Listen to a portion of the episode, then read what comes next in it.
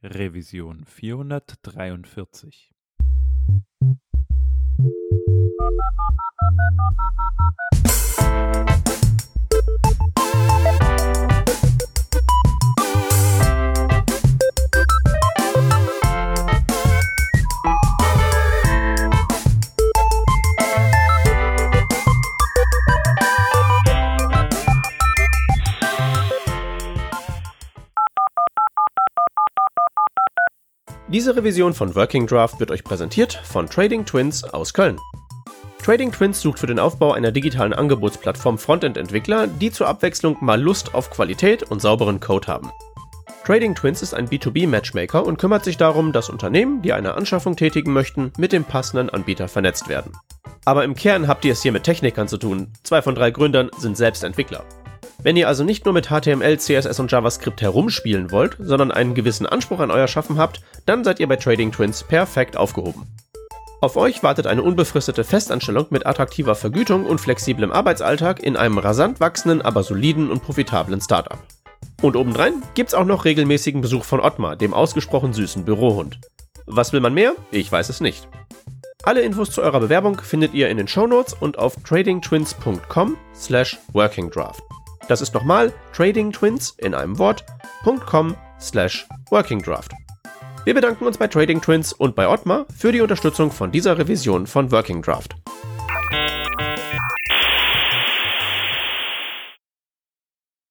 Hallo und herzlich willkommen zur Revision 443 vom Working Draft. Wir sind zu dritt heute, da ist dabei der Shep. Hi. Dann ist der Peter mit dabei. Moin, moin. Und ich bin der Hans. Wie ihr merkt, wir sind ähm, heute drei aus dem ja, Core-Team, nenne ich es jetzt mal. Und äh, wir haben uns ein paar schöne Themen für heute ausgesucht. Vorher wollte ich noch ein paar kurze Hinweise geben. Wie ihr wisst, sind wir auf Patreon und wer Lust hat, zu uns zu unterstützen, der kann das da tun. Und einige von euch tun das ja auch schon, was super lieb ist. Vielen Dank dafür. Und wir haben jetzt vor kurzer Zeit ähm, nochmal so ein paar Goodies eingeführt, vor allem Sticker, äh, und ähnliches, wo ihr euch, ja, je nachdem, wie, wie ihr euch beteiligt an unserem Podcast, auch so ein paar Goodies absahnen könnt. Und vielleicht hat der eine oder die andere es noch nicht geschafft, uns die Adresse mitzuteilen. Tut das doch einfach, dann senden wir euch was zu. Bald habt ihr was Cooles im Briefkasten. Genau, und wenn ihr sagt, hey, wir wollen aber noch ein bisschen mehr unterstützen, dann wisst ihr ja, bieten wir an, dass ihr hier den äh, Podcast mit ein bisschen Werbung von eurer Seite verseht. Vielleicht sucht ihr auch jetzt in der schwierigen Zeit ähm, Kolleginnen oder Kollegen, die irgendwie euer Team ergänzen. Kommt doch einfach mal auf uns zu und wir versuchen euch dabei zu helfen.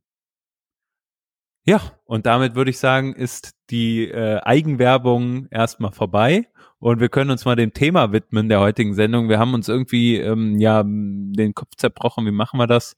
Äh, Gäste haben wir leider kurzfristig äh, umschiften müssen und ähm, haben dann gesagt, okay, womit beschäftigen wir uns eigentlich? Und ähm, sowohl du, Shep, als auch du, Peter, ihr seid ja mit äh, Themen äh, um die Ecke gekommen, die wir jetzt mal abklappern wollen. Und der Einstieg, äh, da wollten wir uns mal mit dem Thema ja, hm, eines Formelements beschäftigen, nämlich eines ganz speziellen, und zwar des Select-Elements. Und im Select-Element, da gibt's ja die schönen Option-Tags. Und Shep, du hast hier ein bisschen angeschaut, wie schafft man es eigentlich, diese Option-Elemente innerhalb eines Selects zu customizen. Also wie kriegt man es hin, die ein bisschen schöner zu gestalten?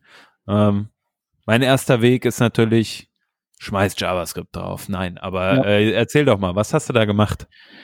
Genau, also wie ja hoffentlich alle mittlerweile äh, wissen, ist es ja bei mir so, dass ich so ein bisschen so, ja, JavaScript ist in Ordnung, damit kann man das machen, aber ich versuche mir das ja immer vom Leib zu halten, nicht weil ich damit nicht umgehen kann, aber gerade im Bereich von ähm, Inputs, da steckt ja so eine ganze Menge drunter, was man halt nachbauen muss wenn man es selber baut oder man holt sich was, aber dann weiß man auch nicht genau, ob das, ob das eben alles abdeckt, was da notwendig ist. Also Barrierefreiheit, Steuerung mit, mit Keyboard. Was ist, wenn ich so im Select kann man ja auch quasi schon tippen und dann springt er zu der Option, die, die halt mit diesen Werten anfängt und so. Das wollte ich halt nicht haben. Ich hatte aber die Aufgabenstellung, so ein, ähm, so eine Art äh, Country-Selektor zu bauen.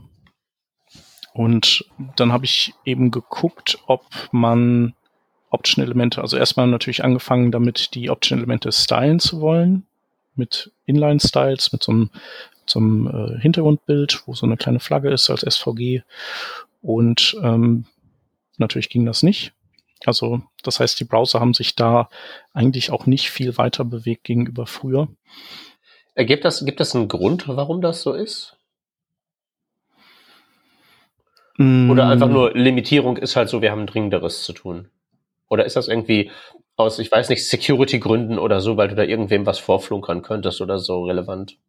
Mm, also aus Security-Gründen nicht. Ähm, es gibt aber äh, einen Hinweis, woher das vielleicht stammen könnte. Und zwar, also zum einen gibt's ja die, gibt's ja den Grund, dass das Replaced Elements sind. Sprich, das ist im Prinzip markiert man ja nur ein Stück HTML und dann beim Rendern geht der Browser hin äh, und öffnet da wie so ein Wurmloch in, ins Betriebssystem rein. Und dann hängt er da die nativen Input-Typen, die dieses Betriebssystem eben im Petto hat oder die vielleicht ähm, der, der Browser mitbringt, ein. Ich glaube, das ist so der, der eine Aspekt, warum das so ist. Der andere Aspekt ist, also früher konnte Firefox das, also du konntest früher die Option-Elemente, glaube ich, relativ umfänglich stylen. Und irgendwann mit Firefox 52, glaube ich, ging das nicht mehr. Und es lag daran, dass die mit dem Firefox 52 angefangen haben, deren Multiprozess-Architektur freizuschalten. Also dieses, was da damals, das hieß Elektrolysis. Und das haben ah, so da haben die ihr komisches XML-Zeug, glaube ich, dann ein Stück weit zurückgenommen, ne? Genau, das, äh, da mussten die Extensions irgendwie, die alten Extensions sind dann alle den Bach runtergegangen. Und im Zuge dessen sind diese diese Select-Option-Dinger sind auch in einem anderen Prozess gerendert worden. Das heißt, die sind nicht in dem Prozess laufen, die, in dem das aktuelle Browserfenster läuft, sondern die sind in einem separaten Prozess. Und das könnte bei WebKit und Blink ähnlich sein, weil die es ja auch, äh, auch Multiprozess-Browser sind. Mhm. Genau, und am Anfang war es auch richtig schlimm, ähm, als die das umgestellt haben. Da gab es auch einen, äh, einen Bug im, im Bugzilla, weil man konnte wirklich überhaupt gar nichts mehr stylen. Ähm, und wenn man zum Beispiel die Schriftgröße für die gesamte Seite größer gestellt hat, dann war die überall größer. Nur in diesen Option-Elementen war sie immer noch so aus Barrierefreiheitsgründen halt auch total unpraktisch. Ich wollte gerade sagen, da ist ja das Nachgebaute dann sogar besser, wenn es vollständig ist. Genau. Ähm, und das haben die dann irgendwann gefixt und gesagt, wir machen das jetzt, wir, wir eröffnen zumindest für ein paar Styles die Möglichkeit, dass die durchgereicht werden und orientieren uns da an, an WebKit und Blink. Und das ist halt ähm, Schriftart, Hintergrundfarbe und Schriftgröße. Ich glaube, die drei sind eigentlich so die einzigen Styling Properties, die man, die man durchreichen kann. Also auch sowas wie Text Decoration oder irgendwie, weiß ich nicht, äh, Letter Spacing, alles nicht drin. Letter Spacing weiß ich nicht, aber ähm, ich würde mal vermuten, dass das nicht geht. Ja. Dann habe ich nachgedacht und mir fiel ein, dass es gibt ja diese farbigen Fonts. Da gab es ja so im vergangenen Jahr auch den, den einen oder anderen Vortrag drüber. Und dann dachte ich, ähm, das gucke ich mir mal an also wie die funktionieren, äh, wie der Support ist und wenn der Support okay aussieht, dann vielleicht danach, wie man die überhaupt erzeugen kann.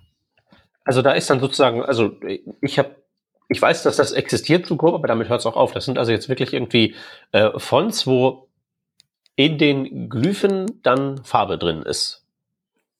Genau, also wo du ein, wo so Piktogramme und oder Icons sozusagen als Glyphen machen kannst oder du kannst auch Buchstaben könntest auch in verschiedenen Farben gleichzeitig haben. Also wenn du so ähm, Regenbogenfarben oder wenn du, wenn du vielleicht irgendwie so, ein, so eine Schattierung haben willst, als wenn der eben gerundet wäre, der Buchstabe, das könntest du dann alles machen. Aha. Genau. Also der Ursprung dieser Dinger liegt eigentlich in diesen, in den Emojis. Dass mhm. man die eben farbig wo rein kleistern möchte. Und ähm, es gibt vier verschiedene Formate, die ähm, also für Farbschriftarten. Eines von Apple, die nutzen die für ihre Emojis. Eines von Google, die nutzen, äh, nutzt Android für seine Emojis. Und die sind beide aber ähm, Bitmap-basiert. Und was Bitmap-basiert ist, wollte ich eigentlich nicht haben. Also, ja. mh, weil das macht man halt einfach nicht. Genau. Moment, und ich sehe auch, Microsoft hat auch noch ein eigenes? Genau, also ähm, das W3C hat ein eigenes. Das ja. ist, heißt OpenType SVG.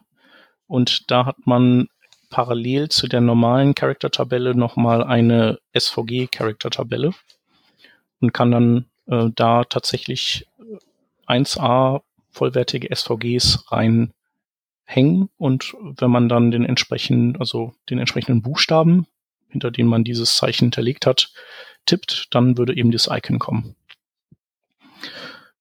Und Microsoft hat Color, also C-O-L-R, als weitere sozusagen Variante einer, einer Zeichentabelle entwickelt. Mhm. Und das gibt es seit Windows 8.1 und dann ähm, und, und die sind eben beide vektorbasiert. Der Unterschied ist bei der, dieser Color-Tabelle, die kann, also die ist nicht so ausgebufft wie SVGs, die kann, die kann nur Vektorflächen, die gefüllt sind. Also mehr kann die nicht. Also so ein Gradient würde sie nicht hinkriegen. Äh, die Gradient würde nicht gehen und ähm, genau so Zeugs wie irgendwie Masken und Filter, äh, was man aus SVG kennt, das funktioniert da nicht. Also wenn man das möchte, dann, dann ähm, muss man dieses äh, OpenType SVG nutzen vom W3C, das vom W3C und Mozilla entwickelt wurde. Also im Firefox wird das unterstützt. Aber eben ähm, sonst in keinem anderen Browser. Genau, und dieses Microsoft-Format, das wird, sagen wir mal, breitflächiger unterstützt. Ja. Genau. Und darum habe ich halt, also ich hatte mit dem OpenType SVG rumgespielt, das war richtig cool, aber mangels Browser-Support ähm, habe ich das dann erstmal wieder gelassen und habe mich dann mit diesem Microsoft Color Dings beschäftigt. Da war halt nur also, die Frage. Mangels Browser Support, da, da, kann man doch ja mal den, den, Finger in die Wunde legen, wenn ich diese, ich habe jetzt hier eine Kompatibilitätstabelle ausgegraben. Da gibt es mhm. ja im Wesentlichen einen Browser, der das nicht macht. Ähm, der, der, weiß ich nicht, welcher denn? Chrome. Stimmt, ja. Also in der Tabelle hier sagt er, Edge macht das, Safari macht das, Firefox macht das, Chrome macht das und so Internet Explorer und Opera ist ja eh ferner liefen. Ja, Nee, stimmt, genau, so war es auch. Ha. Äh, das heißt aber, du hast dich jetzt äh, dann recht viel mit der Font beschäftigt, aber in, äh, wie war das dann mit den Option-Elementen jetzt im, im, Detail? Ja, also der, das Ding ist ja, du kannst ja bei den Option-Elementen kannst du, du kannst ja nicht viel an denen machen. Du kannst die Hintergrundfarbe angeben, ja. kannst die Schriftgröße angeben und kannst die Schriftart, die zu verwenden ist, angeben. Hm. Und ähm, dann hast du das einfach genutzt. Genau, mein Plan war eben, diese, diese Länder-Icons über die Schriftart eben einzuschleusen in die Option-Elemente. Und darum habe ich mir diese, diese bunt oder farbigen Fonts eben angeguckt. Genau, und es gibt ein ziemlich cooles Tool. Also cool deswegen, weil, weil das so ist, dass dass wir Webentwickler damit umgehen können. Es ist so von dem, wie das alles arrangiert ist und ähm, wie man damit interagiert, ist es jetzt nicht super intuitiv, aber es ist trotzdem nicht so, dass man so ein Font-Spezi sein muss und anfangen muss, da irgendwie seine Icons selber zu zeichnen drin und so. Ähm, das heißt Bird Font und ähm, das gibt's für 10 Euro und da kann man halt hingehen und äh, entweder einen bestehenden Font editieren und neue Glyphen einfügen oder man kann eben komplett einen neuen Font machen. Und ich habe für beides habe ich Anwendungsfälle gefunden. Ähm, ich habe aber zunächst mal angefangen, mir, mir einen komplett eigenen Font zu machen und habe dann aus der Unicode-Tabelle diese, da gibt es ja so einen Bereich äh, für Private Entries also der reserviert ist für hm. eigene Zeichen, die man reinsetzt. Ja. Also da habe ich mir entsprechend Glyphen angelegt und kann mir dann in dieser Software SVGs importieren und kann dann sagen, sollen die den äh, die SVG-Tabelle bestücken oder sollen diese Color-Tabelle bestücken und er rechnet auch ein äh, ein Fallback in dieses in den in die Monochrom, also in die ursprüngliche Tabelle um, wenn man das möchte.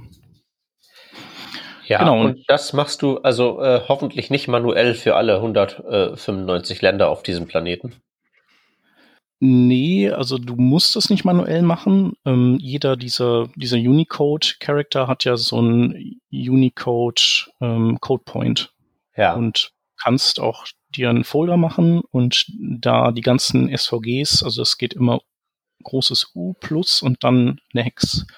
Ah, und du importierst quasi den Folder als genau. Unicode-Block gleichsam. Nee, du kannst den, du kannst die SVGs einfach so benennen, also U plus ah. 0000 oder sowas und dann würde er dir so eine Glyphe anlegen vom Dateinamen. Also er wüsste dann, aha, das ist der Dateiname, das heißt, du willst eine Glyphe mit dieser SVG-Grafik an der Stelle haben. Ah. Genau, so.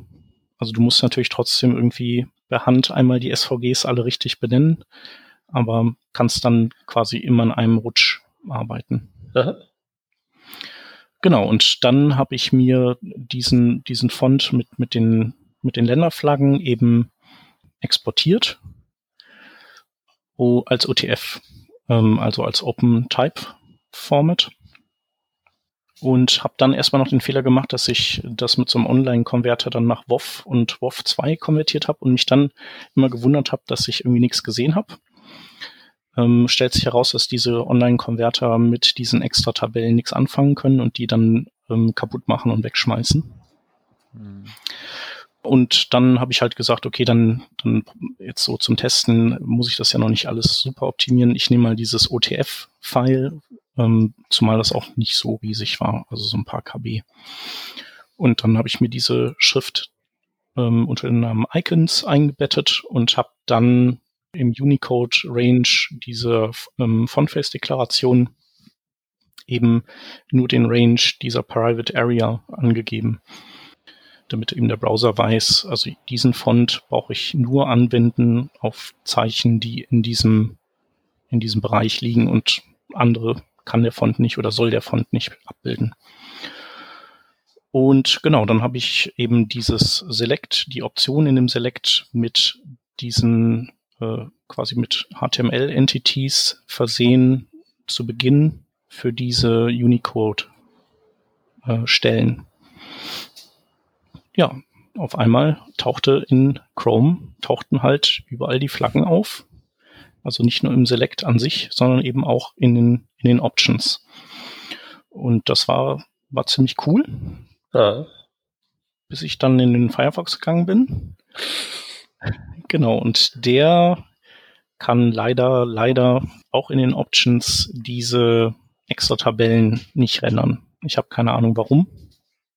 Aber was ich, da habe ich halt diese so quasi so Kästchen gesehen, die dann innen drin diese Unicode-Nummer beinhaltet haben. Und, und das hat immer erst funktioniert, wenn ich dann die Option ausgewählt habe und ich dann wieder im Select war und im Select halt die Option drin stand, dann war halt auch die Flagge da.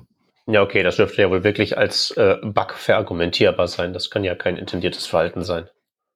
Genau, aber es sieht halt trotzdem irgendwie uncool aus. Also das, ja. das sieht auch so nach Bug aus. Also es wäre halt cool, wenn der Firefox dann sagen würde, keine Ahnung, ich habe da kein Zeichen für, für ich mache da einfach nichts an die Stelle. Das wäre ja dann auch okay. Stimmt. Ja. Genau.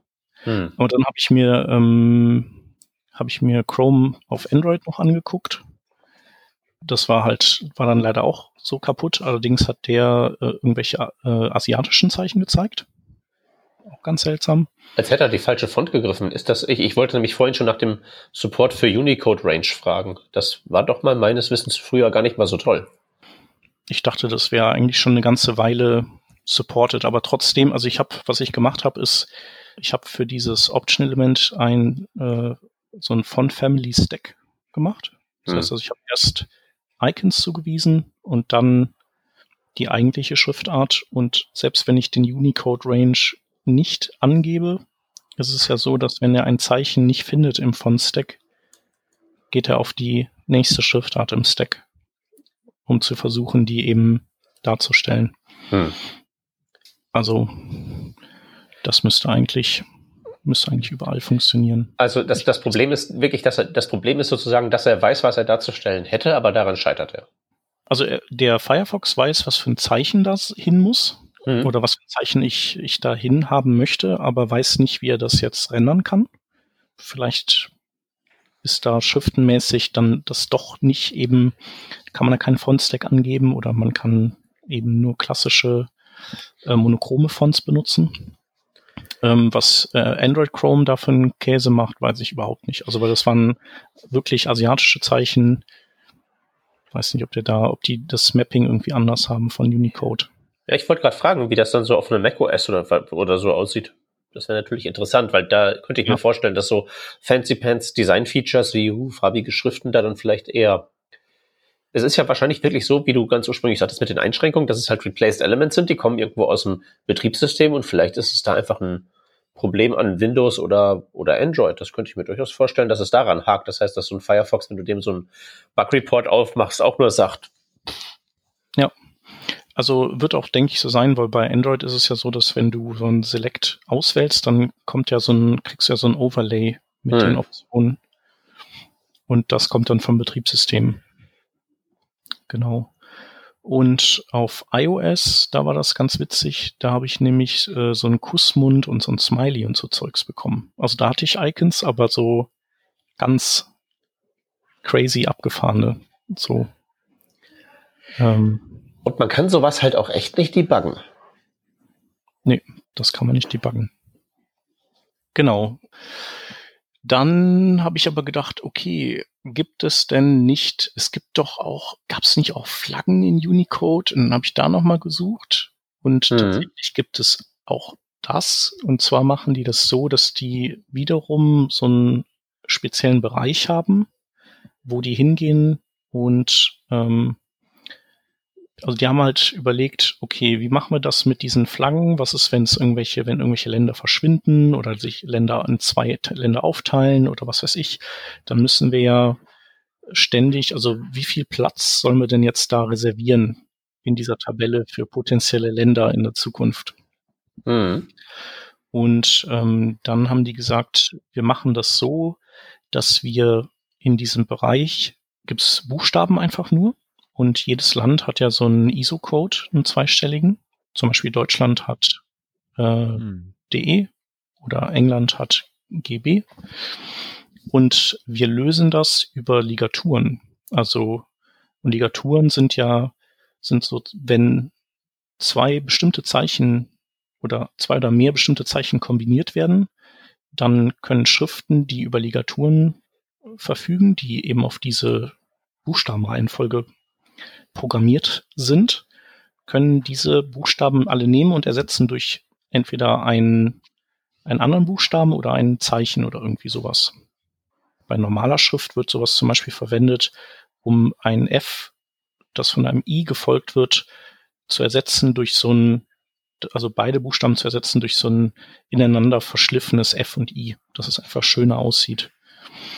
Und diese Flaggen, die werden eben auch so gelöst. Das heißt also, wenn ich aus dieser Tabelle ein D nehme und dann darauf aus dieser Tabelle ein E, dann würde er da die, die deutsche Flagge reinstecken.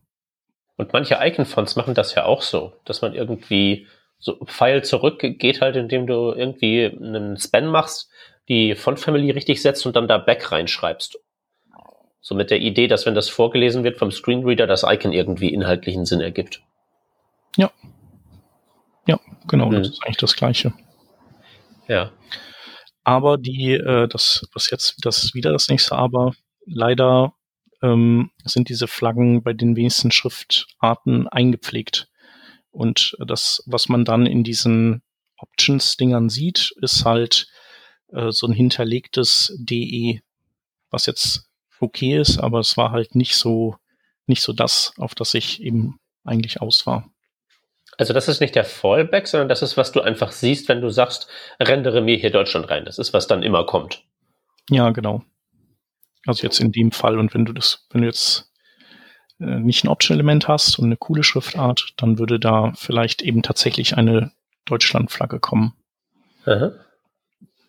Und ja, worauf ich jetzt so am Ende ähm, mich verlegt habe, ist zu sagen, ich, ähm, es gibt ja auch so verschiedene äh, Zero-Width Spaces im Unicode, also Space-Zeichen, die aber quasi keine Breite haben und auch die auch keine semantische Bedeutung haben und die belege ich halt jetzt mit mit Flaggen und wenn ein Browser die nicht rendern kann, dann kriege ich halt eben so Leerzeichen, die aber jetzt nicht irgendwie kaputt oder schrubbelig aussehen und die Browser, die es können, die rendern mir dann eben mein Icon.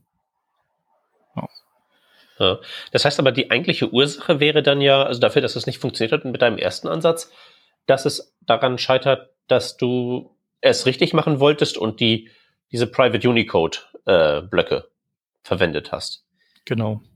Hättest du wie so eine räudige äh, Icon-Font einfach ABC überschrieben, wäre es gegangen, es hätte halt nach der Flagge dann auch keinen Text mehr gegeben.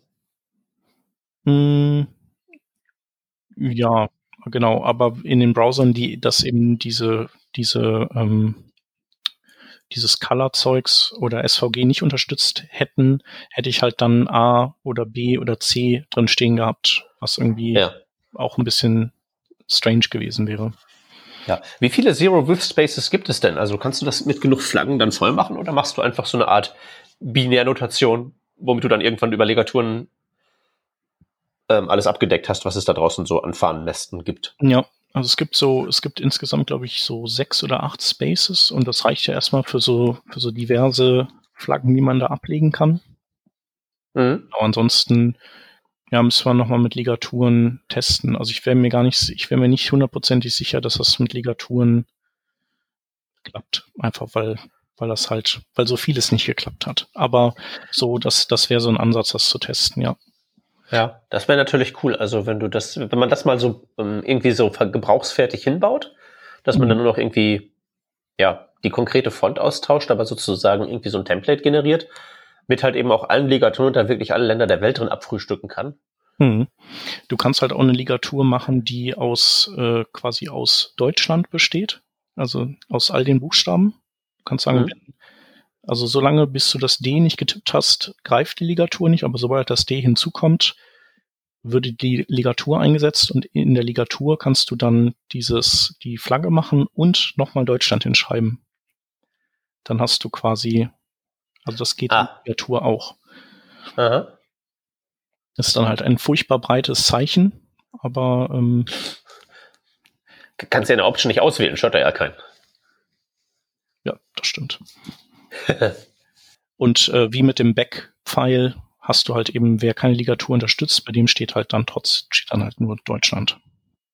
Genau, und Ligaturen kann man halt mit diesem äh, Bird-Font-Ding auch echt super machen. Also das ist so, das, das klappt nicht auf Anhieb. Also man muss äh, auf jeden Fall diese Glyphen haben. Man kann nicht eine Ligatur machen, ohne die Einzelglyphen angelegt zu haben in der Schrift. Das ist so ein Learning von mir. Ähm, und genau, aber das, äh, das ist schon ein cooles Stück Software für, für 10, 10 Euro. Ja, sieht so nach oberflächlicher Betrachtung auch echt so aus. Das traue ich mir zu, das zu beherrschen. Das ist jetzt nicht so irre komplex. So genau. von der Nutzerführung her. Und ähm, was dann aber noch als Nebenprodukt abgefallen ist, ähm, ich habe äh, noch ein anderes Projekt, da geht es darum, dass ähm, da geht es um so Adult, Adult Content und ähm, da gibt es bestimmte Auflagen vom Gesetzgeber, dass bestimmte Worte sind, müssen zensiert werden. Und Moment, das ist auf, sagen, auf, Einzel, auf einzelnem Wortelevel? Genau.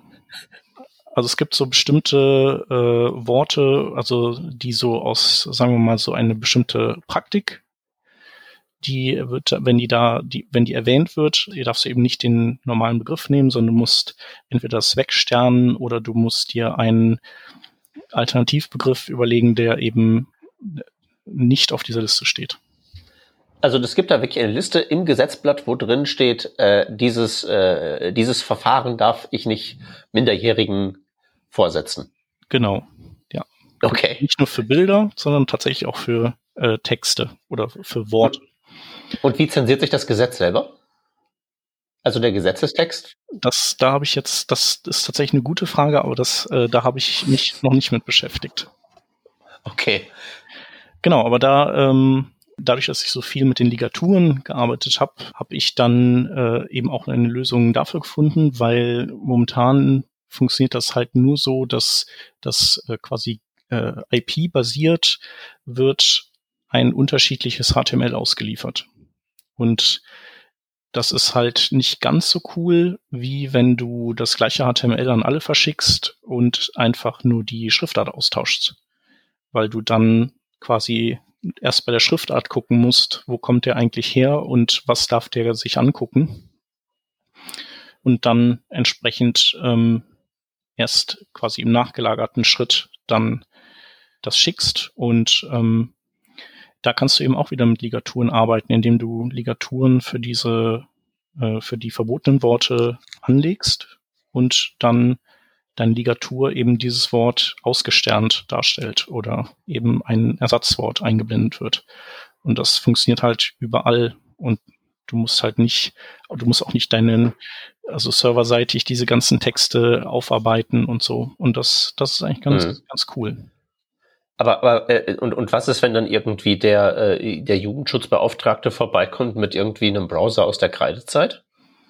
Ja, das ist halt so das Einzige. Wenn der Internet Explorer nimmt, dann äh, klappt das nicht. Da kann man halt dann überlegen, ob man für den Internet Explorer einfach äh, sowas macht wie ähm, äh, Vokale zum Beispiel einfach wegixen. Weißt du, dann, dann hat er halt Pech. Ich meine, wenn er eh mit so einem Scheiß-Browser kommt, dann kann er eben nur Konsonanten sehen und alle Vokale sind ausgeixt und dann hat man, hat man auch so ein Semi, so, so ein Semi-Zensur auf seiner Seite. Ja, also finde ich, finde ich ganz cool, ist auf jeden Fall irgendwie, ähm, also ich denke jetzt mal auch so von der Perspektive von so ähm, Autonormalverbraucher, als Zensurmaßnahme weniger einfach zu überwinden als ein JavaScript, das du ja theoretisch mit jedem Werbeblocker einfach so wegflexen könntest. Ja. Oder mit genau. Scriptblock oder so. Genau, und es ist, es verbrät halt auch weniger Ressourcen.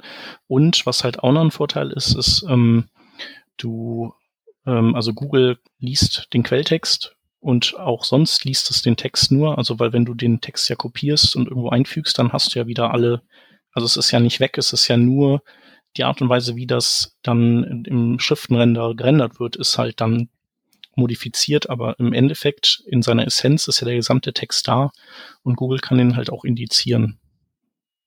Ähm, aber ist das dann nicht auch schon wieder so eine, äh, so eine SEO-Geschichte? Ähm, für so früher, ich mache halt weißen Text auf weißem Grund und stopfe da alle möglichen Keywords rein. Mm. Also ich meine, im Prinzip könntest du ja mit Hilfe von Ligaturen dir wieder ja im Prinzip so ein, so ein, so ein wie so ein primitives kryptografisches Verfahren, wo du ja einfach so eine Verwürfelung des Textes herstellst durch Ligaturen und am Ende liest irgendwie der äh, Google was ganz anderes, als dem Nutzer gerendert wird. Ja, also theoretisch besteht die Gefahr, aber ähm, ich glaube, dass das, also sehe ich jetzt da in dem Fall nicht. Also, weil es ist ja ein, also dafür müssten die ja wirklich erstmal eine, eine Bilderkennung drüber laufen lassen. Und zum anderen ist es ja, also wir, wir verschleiern ja auch nichts bösartig. Nee, aber ich meine, wenn du jetzt bösartig verschleiern willst, das ist ja meine Idee. Ich will jetzt ja nicht irgendwie äh, Google zuarbeiten, ich will die unterwandern. Äh, ja, das kannst du natürlich auch machen. Klar. Also ja. äh, zum Glück ist es ja nicht so, dass einer hier zuhört. Das heißt also, wenn das nur wenige machen, kommt das, äh, kommt, kriegt Google das bestimmt nicht raus. Ja. Und ja. nee, kannst du schon so machen, klar. Ja, weil ich meine, uns müssen die demnächst wirklich bei ihrer, na, wir durchforsten Webseiten, nur die machen ja schon alles Mögliches und führen JavaScript aus. Demnächst müssen sie noch Screenshots machen. ja, und dann so durch eine Bilderkennung schicken. Genau. genau. Ja, das sind so meine, meine Ausflüge. Ähm, ich weiß nicht, ob ich schaffe, meinen Blogpost noch darüber zu schreiben. Ich sollte es tun, aber. Das solltest du. Ähm, das ist ja alles nicht immer nicht so einfach. Ähm, ist auf jeden Fall interessant und ähm, so dieses, dieses, also mein Takeaway ist auf jeden Fall dieses Bird Fund ist richtig geil. Ähm, und damit werde ich in Zukunft bestimmt noch ein paar Sachen machen. Hm. Ja, schön. Also es erinnert mich so, solche Sachen erinnern mich so ein bisschen an die äh, schlechte alte Zeit, als man so im Prinzip, als man fertig war, nochmal den Stahlhelm aufsetzen musste, um dann das Internet Explorer 6 zum Laufen bringen musste. Ja. Nee, das macht auch Spaß. Es ist halt nur frustrierend, dass, dass es dann doch immer an, an irgendwas scheitert. Also vielleicht, vielleicht funktioniert das irgendwann mal besser, äh, so in zehn Jahren, aber jetzt gerade nicht. Oder die Browserhersteller erbarmen sich, ich meine, es gibt ja jetzt gerade auch diese, ähm, diese Taskforce sozusagen, die versucht, Formelemente ähm, so, also erstmal quasi das, was darin passiert, rückwirkend zu standardisieren, so ähnlich wie es mit HTML5 ja auch passiert ist, um dann äh, Wege zu eröffnen, die gezielt stylen zu können. Aber ja, äh, ist halt ein richtig also, dickes Brett. Ich wollte gerade sagen, sind das so diese Bemühungen mit äh, diesen äh, Pseudo-Elementen? Nee, also das sind ja keine Bemühungen, das ist ja eher sozusagen ein äh, Zufallsprodukt, glaube ich, durch, dadurch, dass eben bestimmte Browser das in Shadow DOM äh, abbilden, dass, ja. dass man dann an diese Sachen rankommt, also WebKit und Chrome halt vorwiegend, ne? Äh, ja, nee, das machen ja Chrome und Firefox, äh, machen, machen, machen beide da diverse Sachen, aber das ist halt auch so ein Ding, so Replace Element, Elements immer, ja, aber so halb weil dann hast du irgendwie dein mhm. Number Input und kannst diese Spinner dann noch irgendwie äh, ansprechen und ja. und so Späße machen. Es ist halt immer so ein so ein Kontinuum, so ein Zwischending immer. Das macht es nicht einfacher. Kann in den Firefox DevTools auch äh, das Shadow DOM sich von diesen Dingern anzeigen lassen, weil das habe ich jetzt da drin nicht gesehen. Ich weiß nicht, ob man sich in den DevTools anzeigen lassen kann, aber sie existieren auf jeden Fall. Das kann ich dir aus bitterer Erfahrung sagen. Okay. Ja, geht das ja, das weiß ich. Ja, das ist halt, das, das macht es halt einfacher, weil da kann man halt eben nachgucken, wie heißt es denn, anderswo ist es nur dokumentiert und vielleicht dann auch nicht ja. von allzu ausgesuchter Vollständigkeit, möglicherweise. Ja. Genau. Ich habe doch noch mal eine Frage zum zu den Options auch, ähm, ja. wie eure Erfahrung ist. Ich meine, wir haben es ganz kurz am Anfang ange anklingen lassen, dass man halt ganz häufig irgendwie Lösungen sucht, um so ja, Selects insgesamt halt irgendwie gestalten zu können. Jetzt ist es ja so, mit dem Select-Element kommt man mittlerweile eigentlich ganz gut klar, glaube ich. Mhm. Ähm, auf jeden Fall auch, auch zwei Posts für verlinken noch. Die packe ich mal in ja. Muss. Ja, das wäre cool. Ähm, ich weiß jetzt nicht, habt, habt ihr irgendwie Erfahrungen eventuell auch ähm, mit dem Stylen der Options an sich? Also ich meine, ich bin Fan, Shep, du hast ja die Vorteile schon genannt, warum man jetzt äh, die Options an sich eigentlich nicht verändern möchte zu den äh, zu den Standarddingern, weil du tippst halt irgendwas, dann wird das Richtige ausgewählt oder, ähm, ja, oder du kannst da drin auch zum Beispiel, wenn du es am Bildschirmrand hast, ne, dann weiß der mhm. Browser, dass es nach oben aufklappen muss oder wenn es am rechten Rand ist, weiß er, dass das eben äh, irgendwelche Sachen nicht nach rechts rausragen sollen. Ähm, das ist halt mhm. so, das kriegt man halt, das ist schwer, das immer gut hinzukriegen alles. Ja, ja, ich glaube auch, dass das halt schon ähm, ja irgendwo cool ist, wie das halt heutzutage in den Browsern funktioniert, gerade in den ganzen modernen Browsern und auf Mobile und so weiter. Und dennoch hat man ja häufig den Use Case, dass man sagt, okay, ich verwende halt irgendwie was was anderes, weiß ich nicht, ähm, jetzt mit React unterwegs ist, hat man vielleicht irgendeinen Dropdown mhm. ähm, mit View das gleiche ähm, oder du sagst, du nimmst hier dieses Chosen oder I don't know what, ja, also es gibt ja so viele Lösungen dafür. Ja. Aber halt alles JavaScript basierte und ich frage mich, ist es irgendwie möglich, halt komplett autark äh, die Option Group zu gestalten mit CSS? Ja, also nicht also Option Group, Entschuldigung, also die Options an sich. Nee, das geht ja nicht. Also das ist ja eben genau das, was ich ja. irgendwie, wo ich geguckt habe, wie weit ich komme. Und eigentlich, ähm, also du kannst keine Line zum Beispiel, Padding, ja. geht alles nicht. Und kann man vielleicht sowas verwenden wie jetzt, ich sag mal, früher gab es ja immer diese Hacks oder gibt es auch wahrscheinlich heute noch mit, mit irgendwelchen Radio-Groups, die du halt hast und dann versteckst du äh, das Radio-Element im Hintergrund oder die Checkbox im Hintergrund, kannst dann auf die Labels klicken und dadurch wählt sich etwas aus. Hast du so einen Hack irgendwo äh, gefunden mhm. für Options? Mm, nee, aber das wäre tatsächlich was, was man auf jeden Fall mal noch recherchieren könnte. Wobei du dann immer noch, okay, also du hast, also im Endeffekt sparst du dir dann aber ja nur das JavaScript. Mhm. Ähm, hast vielleicht. Jetzt aber duplizierte Elemente, wenn du so möchtest. Ne? Du hättest einmal das Select und dann noch halt die Anzeige, wenn du so willst, zu dem, zu dem Select, was dann vielleicht aus Diffs oder ähnlichem besteht. Ja, du könntest vielleicht irgendwie mit sowas arbeiten wie äh, Focus Within und Active und so Zeugs. Ja, aber ich glaube, es ist schwierig. Ja. Was du aber trotzdem nicht bekommst, ist halt, du bekommst nicht Cursor-Navigation rauf runter. Das musst du mit JavaScript dann draufpacken.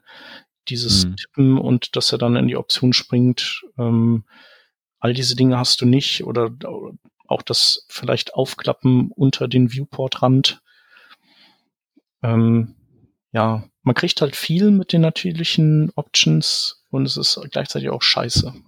Also es hm. ist so naja, ich würde halt sagen, es ist halt so, es ist halt so ein Trade-off, ne? Weil ähm, man muss das ja auch mal sehen von dem Standpunkt heute äh, ausgehend so in die Zukunft. Ähm, also ich war ja tatsächlich letzte Woche mal wieder auf einer Konferenz und wie das da öfter mal so ist, sind dann da so die Leute, die die äh, richtigen Enterprise-Apps betreuen, die halt auch 20 Jahre halten müssen und die jedes Mal aufstöhnen, wenn irgendwie eine neue Angular-Version rauskommt. Und im Prinzip ist ja so ein Select insofern ganz praktisch, als dass es zwar nicht viel kann, man aber da ja die Garantie hat, dass es ähm, im Prinzip auf jedem Device und immer diesen kleinen Funktionsumfang wird erfüllen können. Ja. Also wenn da jetzt irgendwie Virtual Reality Browser rauskommen, hast du halt eben kein Problem, das du lösen musst, solange du halt da mit dem nativen Ding unterwegs bist und du weißt auch in 20 Jahren wird das noch funktionieren. Und das ist halt, was mich halt immer, wenn ich so darüber lege, und ich überlege öfter, gerade bei einem Select, ach, wäre das nicht toll, wenn da irgendwie, ich will einfach nur zwei Zeilen haben, so. Der Titel und darunter soll eine Beschreibung stehen in kleinerer Schrift. Das wäre alles, was ich will, aber aus genau den Überlegungen, die du gerade genannt hast, Shep, und vor allen Dingen, dann muss ich das Ding warten anders ja. als halt eben, dann müssen andere das Ding warten, ist halt das, was mich davon immer zurückschrecken lässt. Und ich glaube, das ist tatsächlich der Trade-off, dass man da halt eben sagt, kannst du JavaScript draufwerfen, ist halt viel Aufwand. Das ist aber das eine, weil machst du NPM-Install, hast du wahrscheinlich gelöst. Aber vor allen Dingen ist es halt viel Verantwortung für die Lebensdauer des Projekts. Das ist, glaube ich, der größere Brocken, der nicht so unbedingt offensichtlich ist. Hm. Ja, und dann willst du es nach äh, irgendwie nach acht Jahren dann aktualisieren weil, also aus irgendwelchen Gründen und dann äh, hast du aber die falsche Node-Version oder man macht das auch nicht mehr mit NPM, so weißt du, so wie früher mit Bauer, so, ah, Bauer, jetzt muss ich erstmal Bauer an den Start bringen und hm. also Kram, also das dann so irgendwann ist der Karren einfach in den Dreck gefahren. Genau. Hm. Ja, also es ist auf jeden Fall nicht, nicht so befriedigend, aber ich, ähm, ich mag das eben zu gucken, wie weit kommt man ohne JavaScript nicht unbedingt immer aus Prinzip. Also ich benutze JavaScript schon gerne, aber ebenso immer dann, wenn es dann auch wirklich nicht anders möglich ist. Und ähm, ich mache auch ganz viel so Kram mittlerweile so mit Focus Within. Da kann man ja auch so Menüs aufhalten, während man sich da drin noch bewegt und so. Ähm, und, und das geht eigentlich ganz gut, weil diese Sachen halt einfach die sind halt sofort da. Da muss man nicht warten, bis irgendein JavaScript heruntergeladen ist oder die Engine hochgefahren und das gepasst hat. Und der Browser blockiert auch nicht am Anfang. Das ist, und man, man schmeißt trotzdem noch eh so viel JavaScript auf die Seite. Also das läppert sich halt immer alles. Ja, und vor allen Dingen, es ist halt, wenn es einmal ans Funktionieren gebracht ist, ist es dann halt nicht mehr dein Problem. Ja. Weil dann gehört dein Produkt zu dem großen Kanon, den die ganzen armen Schweine, die Browser-Engines programmieren, supporten müssen. Ja, ja, stimmt. Ja, ansonsten, also wenn es irgendwelche Hörer gibt, die die sich jetzt angespornt fühlen und die rumexperimentieren und da ein paar coole Sachen noch irgendwie in die Richtung rausfinden, wäre ich auf jeden Fall total dann interessiert. Ähm, äh, gerne, gerne Bescheid geben oder mich auf Twitter anhauen unter der Shep. Und ähm, da bin ich auf jeden Fall sehr gespannt oder auch was, was andere Input-Elemente angeht. Übrigens, was der, das letzte Drecks-Input-Element ist, ist ein Multiselect. Ich verstehe das nicht. Also warum kann man den nicht mal renovieren? Was ist kaputt? Also der, zumindest auf dem Desktop, ich weiß gar nicht, wie die auf Mobile nochmal aussehen, aber ähm, auf dem Desktop ist es ja so, das ist ja so eine, wie so eine, so eine Box, die man scrollen kann mit einer Liste von mhm. Options. Und über das Size-Attribut kann man ja sagen, wie viele gleichzeitig sieht man. Ja. Und dann muss man auf dem, zumindest auf Windows, muss man die Steuerungstaste drücken und muss dann mehrere von denen anklicken, wenn man mehrere ja. wählen will. Und da denke ich mir, warum haben die, warum, also es ist, das Select ist ja nicht vorgeschrieben, dass das so aussehen muss. Ne, das haben wir ja schon mal besprochen, dass so, dass das alles nur so, es geht so quasi darum, du musst mit diesem Input mehrere Optionen wählen können. Wie du das, ja. wie du Browser das machst, ist egal. Und warum kann man da nicht dieses mit diesen Tags machen? Weißt du, dass du so ein, wie man das halt überall als Best Practice mittlerweile kennt, dass man so ein äh, freies Eingabefeld hat und wenn man so Anfangsbuchstaben von Optionen eingibt, dann tauchen die auf, man kann die anwählen. Also man kann ja. Was zu so einem Tag machen, was, was nicht in der Liste drin steht. Und das finde ich einfach fantastisch. Da kannst du so schnell, kannst du Optionen wählen und kannst sie auch wieder wegklicken, wenn du möchtest. Ja, ich glaube, ich, ich weiß halt gar nicht, ob sowas halt unbedingt tatsächlich ein Select ist. Also, ich, ich glaube, ein Select und ein Multiselect haben eigentlich gar nicht so viel miteinander zu tun. Und dass das zweite, das Multiselect vielleicht tatsächlich besser einfach dadurch abgebildet ist, dass du eine Liste von Items hast mit einer Checkbox dran äh, und halt einem Filterfeld. Aber das ist das, also ich meine damit, dass das nicht notwendigerweise ein monolithisches Input ist, weil so ein mhm. sowas versucht mehrere Dinge auf einmal zu machen. Und ich könnte mir gut vorstellen, dass das Multiselect so ein, also entstanden ist durch äh, äh, Kevin, wir brauchen dieses Feature, wir nehmen das Select und flanschen da noch was dran. Weißt du? Und ja. ich glaube, das, das wäre wirklich was, was, wenn ich diese Funktionalität bräuchte, würde ich die selber bauen. Ich habe auch ewig kein Multiselect mehr gesehen, außerhalb von irgendwelchen Behördenformularen vielleicht oder sowas. Mhm.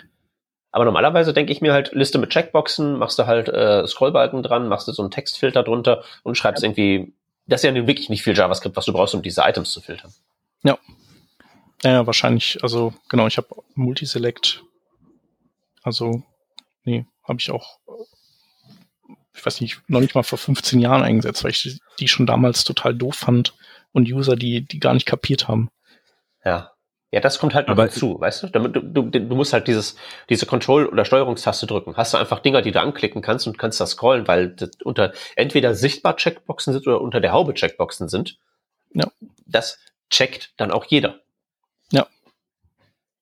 Genau, äh, der, dieser Use Case ist ja da einfach, ne? Das ist ein Beispiel, was du eingangs gesagt hast, Chap, ne? Du hast irgendwie halt wie mit diesen Tags, du suchst, hast halt so ein Auto oder so eine Search, wo du halt irgendwie dann äh, deine Auswahl filterst und dann halt irgendwo draufklicken kannst und so. Dieses Konzept wäre schon cool, wenn man es in den Browser bring, bringen könnte irgendwie. Ja. Aber ähm, ja, vielleicht eine Anregung dann fürs für die äh, Leute, die sich um so etwas kümmern.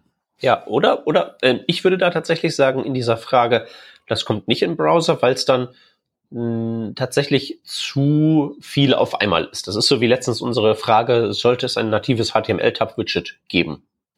Da würde ich auch so ein Multiselect, also erstmal würde ich ein Multiselect per se, aber speziell eins mit den gerade genannten Features, auf der Seite verorten, wo ich sagen würde, das ist nicht der, das ist kein UI Primitive, das der Browser implementieren muss, sondern da werden die unterschiedlichen Anwendungsfälle, wie das aussehen soll, speziell auf Mobile, so unterschiedlich sein, dass da eigentlich, glaube ich, die einzig vernünftige Lösung ist, dass jeder sein eigenes backt. Ja, und das wäre ja dann äh, über so etwas wie hier, ähm, na, sag schon schnell, die, äh, die Allgemeinlösung dafür. Dojo. ah. Na, das meinte der Hans vielleicht nicht. Nee, das meinte ich tatsächlich nicht. Da bin ich gerade gar nicht so äh, im Bilde, was da jetzt äh, der letzte Stand war nach der neuesten Version. Aber ähm, jQuery UI. Hier, genau, es gab doch hier dieses, äh, diese, das Bestreben, äh, das, äh, ähm, ja, schade, wenn, ihm, wenn man dann nicht so drauf kommt. Ne? Ähm, auf jeden Fall eine API, verschiedene Schnittstellen, um so halt äh, ähm, ja es zu ermöglichen, dass ähm, man sich sein eigenes CSS sozusagen auch schustern kann. Ja. Hm, für solche Lösungen. Ja. Ja, das ist vielleicht auch was, äh, wo man, wo man, wo die Hörer auch äh, die Interessierten mal reingucken können. Also weil die, glaube ich, schon auch sich freuen über Feedback und wir geben natürlich alle viel zu wenig und meckern dann hinterher, wenn es fertig ist. ähm, und gerade weil das so kompliziert ist und man äh, man so viel falsch machen kann und so viel Annahmen treffen kann als Browserhersteller, der vielleicht auch gar nicht in der Praxis immer so viel baut und tut, ähm, dass man da mal reinschaut, weil die machen das auch wie alles andere im Offenen und, und also fragen tatsächlich, äh, bitten um Hilfe, weil das eben einfach so ein komplexes Problem ist. Ähm, genau, dass andere damit helfen, darauf rumzudenken. Ja. Genau, und schnell wird es bestimmt auch nicht gehen. Also das ist so bestimmt so, so im, in der Größenordnung von Web Components, bis es da ist. Eine Sache, die ja auch irgendwie in den letzten äh, Jahren immer mehr Traction gewonnen hat und Peter, du da ganz, ganz vorne mit dabei bist, ähm, aber auch wahrscheinlich nicht immer 100% zufrieden bist. Auch wieder Dojo. Auch wieder Dojo ähm, oder halt ein CSS-relevantes äh, äh, Thema, aber auch äh, in Verbindung mit ja JavaScript. Äh, wer hätte es geahnt, ähm, nämlich CSS-ORM. Ähm, haben wir schon mal, glaube ich, mehrfach drüber geredet, über deine Erfahrungen, die du natürlich auch mit Warhol dann äh, mit den Schnittstellen sozusagen in, in die CSS-Welt ähm, ja, gesammelt hast. Ähm, du hast jetzt aber noch ein paar neue Erkenntnisse oder neue äh, Do's and Don'ts wahrscheinlich kennengelernt. Sollen wir noch ein ja, Recap machen, was das, was CSS-OM ist? Ähm, also erstmal, ich, ich würde mal kurz, im, kurz eben den Scope aufmachen, weil ich dachte mir, wir haben jetzt schon relativ viel Sendung gemacht und ich würde mich mal einfach jetzt so an was, ähm, auf so einen Teilaspekt beschränken, an dem ich letztens rumgeknabbert habe. Mhm. Äh, und der so ein bisschen auch in die Richtung geht äh, von dem, was du, Shep, gerade erzählt hast, nämlich äh, das geht eigentlich nicht, äh, wie kriegen wir es trotzdem zum Funktionieren? Und dann, also ich hatte eigentlich mal so gedacht, wir machen, es könnte mal so ein Gesamtrand über das CSS-OM geben, aber eigentlich ist das in, in Portionen, glaube ich, ein bisschen verträglicher. Also CSS-OM heißt ja eigentlich CSS Object Model und ist im Prinzip JavaScript APIs zum Reden mit CSS. Grob. Ja. Ja, und das ist alles ziemlich, äh, ziemlich hart eingeschränkt. Also das ist tatsächlich extrem viel Strings. Es gibt keine ähm, vernünftige Repräsentation von irgendwie CSS-Werten wie Farben, dass man da ein JavaScript-Objekt bekäme, dass man dann sagen kann, hey, hier habe ich ein RGB, mach mal daraus irgendwie ein HSL oder so. Was man erwarten würde, gibt's halt nicht. Es gibt nicht irgendwie eine zentrale Instanz, wo aufgelistet wird, dieser Browser kennt diese CSS-Properties. Generell sind sämtliche Regeln in sich nicht irgendwie äh, einheitlich und schlüssig und es ist einfach ein bisschen so Programmieren mit Ofenhandschuhen. Mhm. muss man mal ganz deutlich sagen. Ja. Ähm, das geht dann halt so in, in so Sachen, also was, ich, was wir bei Warhol natürlich machen, sind so Späßchen wie ähm, zum Style Sheet hingehen, gib mir all deine CSS-Regeln und dann gibt's da halt äh, diverse halt eben einfach so, äh, sagen wir mal, Usability-Schwierigkeiten. Da kommen einem halt dauernd Strings entgegen, da braucht man überall seine eigenen Parser und seine eigenen Dictionaries wo halt drin steht, was es alles gibt. Und das ist alles irgendwie nur so ein bisschen ähm, nicht komfortabel, aber da kann man mit leben. Hm, aber es ist trotzdem ähm, besser als, äh, also, aber du benutzt es ja, weil es trotzdem besser ist als einfach die äh, das Style-Objekt auslesen. Oh, ähm, äh, das Style-Objekt? Was meinst du mit Style-Objekt? Na, ich äh, ist, ähm, soweit ich weiß, ist dort das CSS Object Model ähm, das macht ja so Sachen, dass du quasi äh, das Margin Left auslesen kannst und du bekommst dann die, äh, die Anzahl und die Unit getrennt. Richtig? Ähm, ähm, nee, tatsächlich äh, enthält CSS-OM. Du bist jetzt sozusagen in Richtung Houdini unterwegs. Ah, okay. CSS-OM enthält vor allen Dingen die ganzen alten APIs. Ah, okay. So nach dem Motto ähm, element.style. Okay. Oder gib mir die CSS-Rules von diesem Style-Tag zum Beispiel. Okay. Das ist alles CSSOM und der Houdini-Krempel ist sozusagen eine, ein Set an neuen APIs dafür, mhm. die das alles besser machen wollen.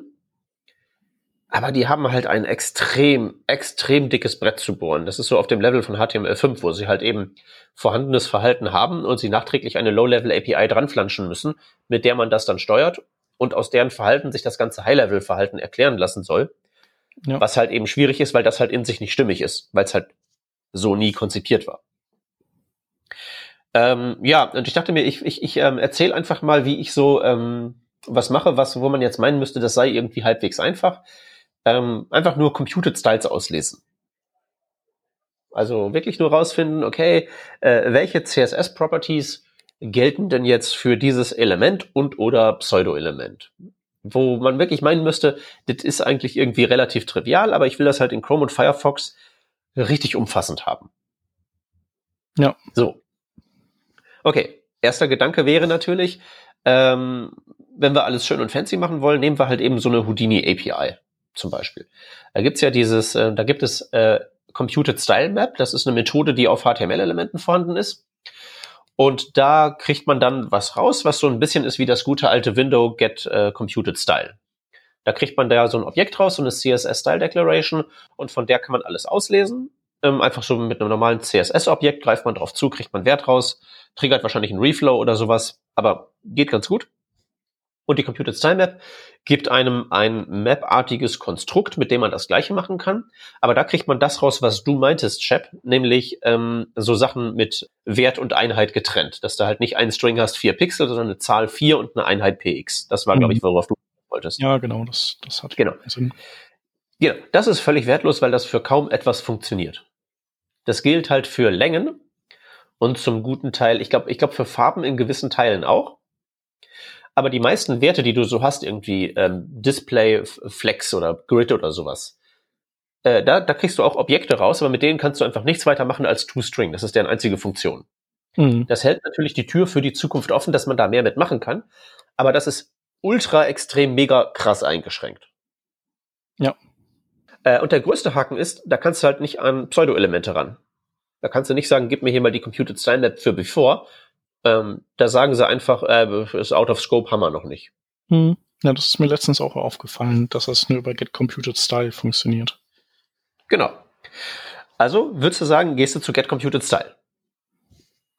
Ja. Äh, okay, erster Tipp an der Stelle, äh, wenn man dann irgendwie sich so eine Convenience-Funktion in sein Modul reinbaut, die eine Abstraktion über Get Computed Style ist, die wir brauchen werden, wie wir gleich lernen werden, sollte man diese Methode nicht Get Computed Style nennen weil sonst geht man irgendwie hin und tippt so seinen TypeScript-Code und sagt dann irgendwie get compute, dann geht die Autocompletion auf und dann drückst du Enter.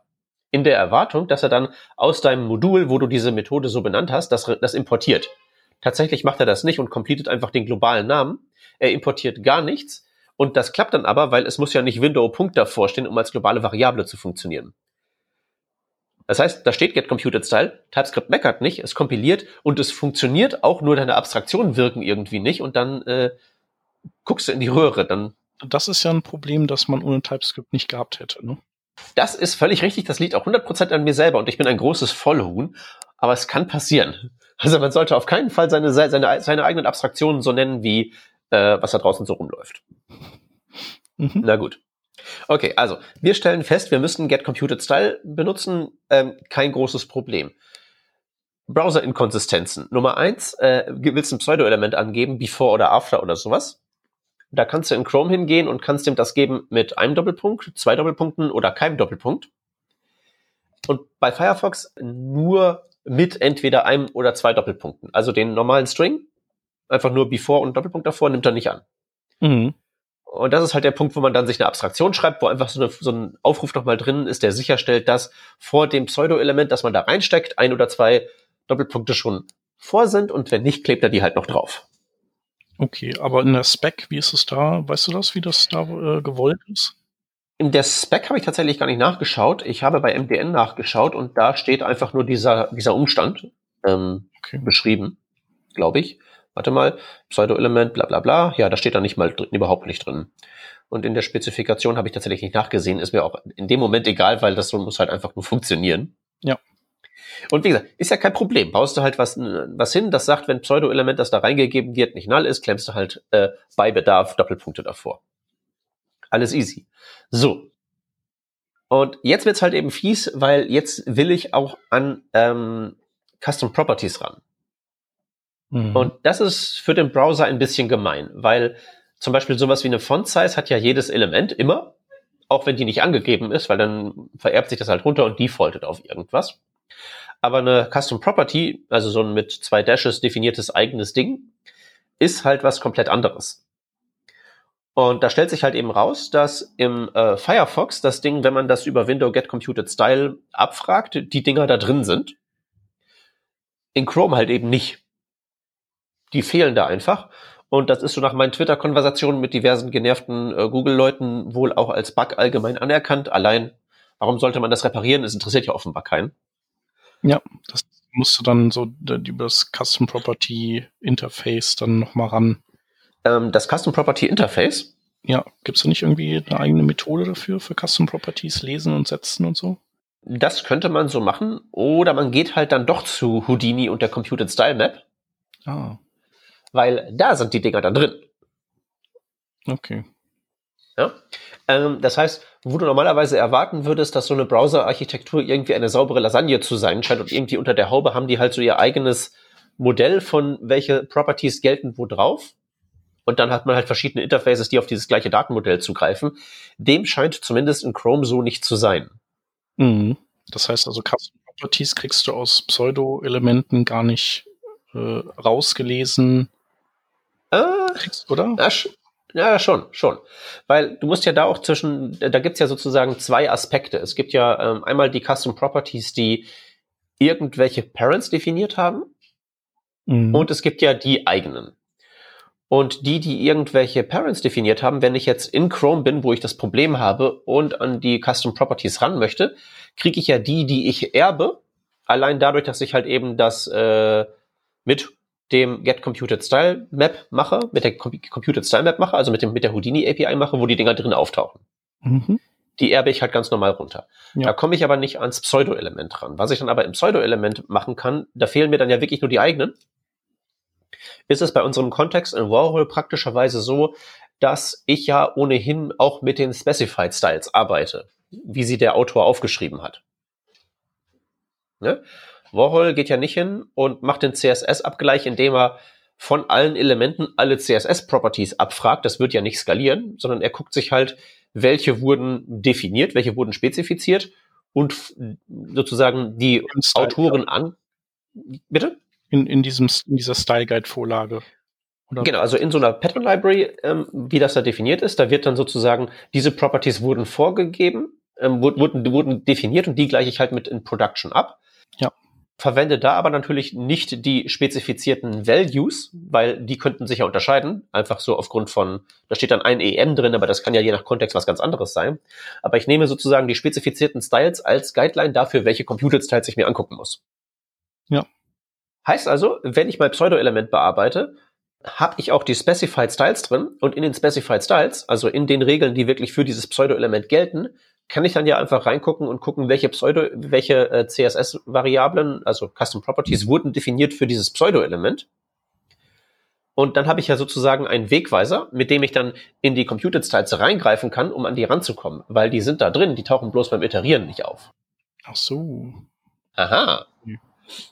Das heißt, für den Fall, dass ich in Chrome bin und dass ich ein äh, Pseudo-Element abfragen muss und dass ich ähm, mich auch um Custom Properties kümmere, was bei Warhol der Fall sein kann. Normalerweise würde man ja sagen, Custom Properties auf Pseudo-Elementen machen ja keinen Sinn, weil was soll ich dann dafür welche Kind-Elemente definieren? Aber wir haben ja dieses Konzept von Direktiven, was so spezielle Custom Properties sind, die Warhols Style-Checking so ein bisschen steuern. Deswegen müssen wir das bedenken. Und das geht halt eben, indem wir also ganz normal die, die ähm, Computed Styles nehmen und dann daraus abfragen, das Set aus Properties von den Dingern, die beim Iterieren über die ähm, Computed Styles von Window Get Computed Style rauskommen Dazu kommen dann die Elemente, äh, also die Properties, die noch bei der Computed Style Map rausfallen. Da sind ja dann die ganzen geerbten äh, Custom Properties dabei, plus halt dann noch die spezifizierten Custom Properties auf dem Pseudo-Element selber. Und wenn ich dann halt eben hingehe und ich lese aus dieser Computed Style Map meine eigentlichen Infos raus, die ich haben will, sage ich halt eben, das ist die Quelle, das sind die Styles, die ich aus Window Get Computed Style rausgeholt habe. Aber du iterierst nicht über die drüber, weil da fehlen Infos, sondern du iterierst über dieses zweite Set an Properties drüber und nutzt das, um dann diese Computed Styles zu indizieren und daraus ein endgültiges Datenmodell zu bauen. Mhm. Tja, nicht schlecht. Ja, schon ziemlich schlecht. Weil du, man könnte auch einfach Firefox haben, wo Window Get Computed Styles alles raushaut, was drin ist. Ja. Ne? Das ist alles nur Chrome. Aber man muss ja auch bedenken, das ist ja tatsächlich auch irgendwie performance-technisch suboptimal, wenn ich für diesen Custom Property-Fall in Pseudo-Elementen, der jetzt extrem randständig ist, aber der existiert, wenn ich da im Prinzip zweimal sagen muss, gib mir die Computed Styles und dann bitte diesen anderen Zugriff auf die Dinger auch nochmal. Ich mache ja zweimal Get Computed Style, was jetzt mhm. nicht so schlimm ist, bis ich es auslese, aber trotzdem. Ja. Und es ist einfach so, dass ich halt sowas habe wie Get Computed Styles. Und das ist hier eine Funktion in meinem Code, die ist, äh, wie viele Zeilen sind das jetzt? Ja, 50 oder so. Mit halt ganz viel Kommentar drum und drum, um halt einfach zu rechtfertigen, das ist so und muss so und das ist, sieht halt auch alles komplett unterschiedlich aus, weil für vier verschiedene Use Cases habe ich vier verschiedene Wege, um an die Infos zu kommen. Ja. Und, und der, der Kicker ist halt wirklich, dass sowas wie Houdini halt da nicht die Rettung ist, sondern einfach tatsächlich und auch nachvollziehbarerweise in manchen Bereichen einen Schritt zurück ist, damit man hinterher zwei vorwärts machen kann. Aber äh, das ist dann dieses ganze Rumgehecke, um, ähm, mit dem ich mich dann halt so befasse und warum ich halt manchmal auf Twitter so akute Schimpfanfälle in Richtung Chrome kriege, weil das sind alles Chrome-Probleme. Also in diesem Computed Style Ding taucht auch von Feature Settings einfach nicht auf. Okay. Da iterierst du drüber, das ist definiert, das ist auch spezifiziert, aber das taucht da einfach nicht drin auf, da ist der Iterator kaputt. Von Feature Settings, das wäre ja sowas wie Ligaturen, ne? Oh ja. Und das, das ist halt eben auch echt ähm, krass wichtig, weil das zum Beispiel in so wirklich aller, also normalerweise würdest du sagen, von Feature Settings ist so ein bisschen randständig, nutzen nicht so viele Leute, aber Google Fonts nutzt das zum Beispiel oder jede bessere Icon-Font. Mhm. Das heißt, wenn das dann nicht erkannt wird, ist das schon echt, echt auffällig. Ja. Und kleistert man halt eben dann da äh, Hacks drüber und schreibt irgendwelche Tests, um sicherzustellen, dass, wenn es Google Fonts ist und bla bla bla, dann, dass das dann trotzdem passt. Ich muss noch einmal eine Sache fällt mir da gerade ein, und zwar ja. zum Thema Legaturen. Wenn man seinen Text-Rendering auf Optimize Speed stellt, dann macht der Browser keine Ligaturen mehr. Das heißt, man muss es auf Optimize Legibility stellen. So. Ja. Da kann man nämlich auch noch Zeit verlieren, wenn man, äh, wenn man sich wundert, warum eine Ligatur vielleicht nicht funktioniert. Ah, das, das, das ist ja. sehr schön, ja. Ja, genau. Ja, und die haben ja auch Heuristiken, die Browser, ne? dass die erst irgendwie Ligaturen ab einer Schriftgröße so und so einschalten, oder? Mhm. Ja, stimmt. Ja. Ist das auch Schriftgröße 16 vielleicht? Ich weiß es nicht. Ist ja so. Ich, ich erinnere mich, dass ich das irgendwann mal ja. sehr unverständigen Java-Entwicklern vorgeführt habe, die irgendwie einen Webtechnologie-Grundkurs haben wollten. Ja. Und ich dann so erzählt habe, ja, kannst du Ligaturen angeben, äh, Spezifikation sagt, YOLO, mach irgendwas und ist halt nicht definiert, kommt auf die Schriftart an und wenn die nicht runterlädt, wird's halt die und dann kommt es noch auf, ja, die Font-Size an. Ja. Es ist halt alles keine exakte Wissenschaft. Nee, und äh, was passiert dann? Also, wenn du diese Fehler findest, feilst du dann Bugs irgendwo oder äh, ist es dann egal? Ähm, ich Weil habt auch Spaß daran, oder? Also, ähm, es ist halt als Sport eigentlich ganz nett. Mhm. Deswegen sind in den ganzen Kommentaren hier auch keine Schimpfwörter drin, sondern bloß wortreiche Erklärungen, warum das so ist. Mhm. Äh, also ich feile, die, ich habe ich habe einige von denen als Bugs gefeilt, andere halt auch nicht, weil man muss halt mal ganz ehrlich sagen, das interessiert halt alles keinen. Mhm. Also die Bugs sind ja nicht ohne Grund da. Warum würdest du Custom Properties auf Pseudo-Elementen haben wollen? Mhm. Also welchen legitimen Use Case gibt es jetzt jenseits von Warhol? Mhm. Äh, lass mal überlegen. Nee, kann ich dir, glaube ich, jetzt auch nicht sagen. Nee. Und das jetzt beim, beim Iterieren über Get Computed Styles von Feature Settings fehlt. Also, wer iteriert denn über alle Computed Styles? Hm. Was war denn dein Anlass, das überhaupt zu machen? Also war das, äh, war das einfach so, äh, Moment, äh, hier Feature Set, da sind noch nicht alle Haken grün oder war das auch ein ganz praktischer äh, Anlass aus, aus der echten Welt? Ähm, nee, das war jetzt tatsächlich, also speziell jetzt das letzte Problem mit den äh, Custom Properties auf den Pseudo-Elementen. Das war jetzt tatsächlich einfach nur meine zwanghafte, zwanghafte Persönlichkeit, die sagen, die gesagt hat, diesen Use Case decken wir jetzt auch noch ab. Mhm. Äh, den brauchen wir jetzt nicht und auch der Performance Impact ist halt nicht so ähm, krass, weil ähm, was ich jetzt beschrieben habe, diese Computer Sites auslesen, ist so der Low Level. Das ist so, wir haben so eine, wir haben so eine Art jQuery fürs CSS-OM geschrieben. Ja. Und die ganzen High-Level APIs, die ähm, die Pattern Library einlesen oder die Tests abfahren, die greifen darauf zu. Also machst halt eine Tabelle mit äh, Use Cases, Browser, Verfahren und wenn da halt eben einfach eins leer ist, dann machst du das natürlich trotzdem voll, auch wenn da jetzt kein akuter Use Case für ist. Ja, also einfach genau Bock und äh, ich, ich will das Problem knacken. Ich, ich lasse mich, ich, also ich, ich lasse mich da halt auch nicht von so einem Browser irgendwie so auf, nö, geht halt nicht. Also ja. mache ich nicht. Also geht nicht, gibt's nicht. Ja. Und äh, du hast jetzt ja von Chrome und Firefox gesprochen. Wie ist das so? Ähm, also interessiert dich oder euch noch irgendwie Edge oder Internet Explorer und so Zeugs? Und wenn ja. Es ist halt, es ist halt, das ist halt im, im Moment halt nicht, ähm, also das interessiert uns, also andere Browser auf jeden Fall. Aber mit einem ist es schon ha haarig genug im Moment. Mhm. Und ähm, die nächsten Schritte werden zum Beispiel sowas sein wie halt ähm, erstmal Mobile Support wahrscheinlich bevor Firefox kommt. Und das geht auch irgendwie alles einigermaßen gut, so mit Chrome auf Android und so, dass das funktioniert. Das ist halt der Vorteil von so einem jQuery-artigen Kompatibilitätslayer. Da bügelst du einfach einmal alle Bugs raus in so einem, ein paar tausend Zeilen und dann kannst du alles andere da oben draufsetzen. Ja. Aber ähm, das hat halt unter anderem auch damit zu tun, dass ich jetzt hier auf so einer Ubuntu-Kiste bin. Wenn ich hier sage, ähm, rennen die Unit-Tests los, dann laufen die mit Chrome und Firefox. Ja. Ähm, es gibt halt keinen Grund, warum das da nicht gehen sollte, zumal ja speziell jetzt in den modernen Browsern die Anzahl der Engines ist ja überschaubar. Der einzige, der mir halt so ein bisschen Sorgen macht, ist halt noch der Safari, aber was so diese ganzen Low-Level-Sachen angeht, das sind ja auch vor allen Dingen alles sehr alte APIs, sowas wie Get Computed Style und so. Mhm. Ne? Und die meisten Kopfschmerzen machen tatsächlich nicht so Bugs wie dieses in Chrome, sondern einfach so grundsätzliche Überlegungen, Marke, das soll halt eigentlich alles gar nicht funktionieren. Also ein so ein anderes Problem, an dem ich jetzt zum Beispiel die letzte Zugfahrt gehackt habe, ähm, waren so, war so Course-Problematik. Ähm, es gibt irgendwelche äh, Styles, die sind eingebunden von irgendeinem CDN in Webseite. Dann funktioniert das natürlich im Sinne von, dass die Styles Wirkung finden und die Elemente alle äh, bunt werden. Das klappt. Aber man kann nicht mit JavaScript auf die CSS-Regeln zugreifen und darüber iterieren, wie, so wie wir das brauchen, um die Specified Styles auszulesen.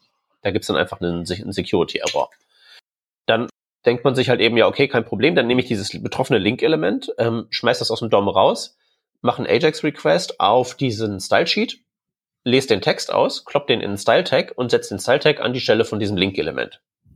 Dann sind die Styles ja wirkungsgleich ausgetauscht, aber sie sind halt nicht mehr Third-Party verlinkt, sondern halt eben direkt im DOM und man kann da direkt ran.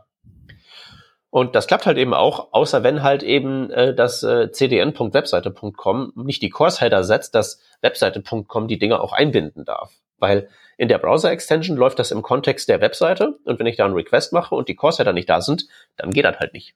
Mhm. Mögliche Workarounds wären, wir betreiben einen kleinen Course-Proxy, das wäre wahrscheinlich die sinnvolle und einfache Variante, aber was man zum Beispiel auch hätte theoretisch machen könnte, also Course-Proxy heißt, ich mache einen Request nicht an die Seite, wo dann die Header nicht drauf sind, sondern an irgendeinen Server, der lädt sich das, klatscht die Header drauf und dann binde ich es ein. Das würde funktionieren, aber man könnte zum Beispiel sowas auch innerhalb der Browser-Extension, mit der man bei Warhol ja die Seiten debuggen kann, machen, äh, indem der Course Proxy einfach ein extra JavaScript-Prozess ist als Bestandteil des Thread-Sammelsuriums, das so eine Extension ausmacht. Wir sozusagen ein In-Process Course Proxy haben. Aber dann müsste es halt eben ein Ummodeln geben von den Low-Levels von diesem ähm, CSS-OM jQuery, von dem ich gerade sprach.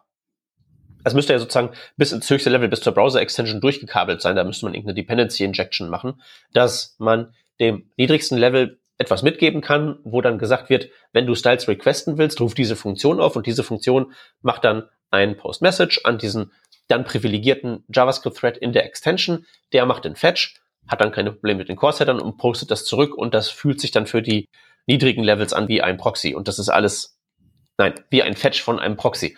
Aber das ist halt alles einfach so schrecklich kompliziert, dass wahrscheinlich einfach mhm. einen kleinen Node-Prozess betreiben, der da Core-Setter drauf patscht. Die praktischere Variante ist, allein dann haben wir schon wieder einen extra Server, den man betreiben muss und das ist halt eben auch ekelhaft. Ich kann ja die Cloudflare Worker da empfehlen. Ähm, ich bin sicher, dafür, da gibt es günstige Infrastruktur, die das alles völlig problemlos macht. Das Grundproblem bleibt trotzdem, ich komme mir hier halt vor wie so eine Art Programmier-John Wick. Immer wenn ich irgendwo ein Problem erschossen habe, kommen 20 andere auf mich zugelaufen und wollen mir den, den Tag verhageln. Und dann muss ich die auch noch abknallen. Ja. Ich glaube, die Warhol-Zentrale, da liegen auch überall nur Kabel und so offene Platinen und so Zeugs und, und draußen scharren Zombies an der Tür. Das ist, also mein Büro ist jetzt tendenziell eher aufgeräumt, aber draußen sieht es durchaus so aus, ja. Ja. Weißt du, globale Viruspandemie und, äh, und, und Wahnsinn tragen ja ihr Übriges dazu bei, dass es draußen jetzt generell eher nach Zombie-Apokalypse aussieht. Ja, stimmt. Ja, krass. Peter. Zombie-Apokalypse wäre auch mal wieder ein Thema für uns, glaube ich, hier. Haben wir schon lange nicht mehr gemacht. Vielleicht fällt uns da mal ein passendes Web-Thema zu ein. Ja, Vielleicht finden wir ja auch einen Gast, der da was zu erzählen kann. Zombie-Apokalypse, also irg irgendwelche Untoten, die wieder hochpoppen. So, so. Wir haben, gibt noch eine neue PHP-Version. Wie wär's damit? Ja, ho, ho, ho, ho. Ja, ähm, ich dachte jetzt eher an sowas, vielleicht hat ja jemand auch in den letzten äh, Monaten oder Jahren mal coole Erfahrungen gesammelt, ähm, wenn es so um äh, irgendwelche Themen rund um das Thema ähm, ja, wie schaffe ich es eigentlich, meine Projekte am Leben zu erhalten oder so. Keine Ahnung, vielleicht ist irgendwo mal was richtig Wichtiges abgeraucht. Hatte jeder bestimmt schon mal und man musste ziemlich lange suchen, äh, bis man dann äh, den Fehler gefunden hat. Und so lange war es um einen herum so ein bisschen so vielleicht wie in einer Zombie-Apokalypse. Ihr, ihr merkt, ich versuche irgendwie so äh, eine Überleitung ja, dafür zu finden. Du bist ja der Überleitungskönig. Ich hätte äh, wird super vielleicht jemand, der einfach aus, aus Spaß an der Freude für den äh, Netscape 4 vielleicht nochmal eine Seite gebaut hat in letzter Zeit. Habe ich auch äh, neulich nochmal gerade drüber nachgedacht. Mein Netscape 4, der lief jetzt irgendwie komischerweise gar nicht mehr auf meinem neuesten Mac. Könnte da vielleicht nochmal einer der Hörerinnen oder Hörer mir nochmal kurz eine Hilfestellung geben, was ich da noch installieren muss? Nein, Spaß. Äh, also nee, ich meine tatsächlich, es gibt doch ein, so einen ähm, JS-Conf, glaube ich, Talk von jemandem, der To-Do MVC mit dem Netscape 4 gebaut hat. Cool. Und so halt erzählt, wie man das damals so gemacht hat. Eigentlich ganz ähm, ja, fluffig. Also, ich überlege gerade. Ich glaube, ich, glaub, ich habe so einen ähnlichen Talk wie was. Äh, na. Aber äh, ja, bin ich super interessiert dran. Finde ich äh, gut. Okay, verlinken wir. Dankeschön. Mhm. Alles klar, ich danke euch auf jeden Fall für die äh, aufklärensreichen Worte im Bereich CSS und CSS-OM. Ja. OM. Und ähm, wir verweisen auf jeden Fall noch darauf, dass ihr merkt, wir sind hier offen für die ganz verschiedensten Themen, haben wir ja eben schon gesagt. Also wenn ihr wirklich Bock habt, ein ernst gemeinter Aufruf, wie, äh, wie wir das auch öfter schon gemacht haben, kommt mal auf uns zu. Oder wenn ihr jemanden kennt oder ein Thema habt, was ihr gerne mal besprechen wollt, auch wenn ihr selber vielleicht euch da gar nicht so gut auskennt, ähm, dann kommt doch einfach mal in die Sendung. Und damit sagen wir vielen Dank fürs Zuhören. Wir sind nächste Woche wieder da. Mal schauen, was dann das Thema ist. Es wird bestimmt spannend. Und wen noch weiter oder mehr zu unserem Podcast interessiert, der schaut am besten mal bei Patreon vorbei. Nicht, dass ihr das wieder vergesst. Haha, Spaß. Äh, und ansonsten ähm, danke fürs Zuhören und lasst mal einen Kommentar da. Genau. Bis dahin, schreibt uns auf Twitter. Bis nächste Woche. Bis nächste Woche. Ciao. Tschüss. Bleibt gesund. Tschüssi.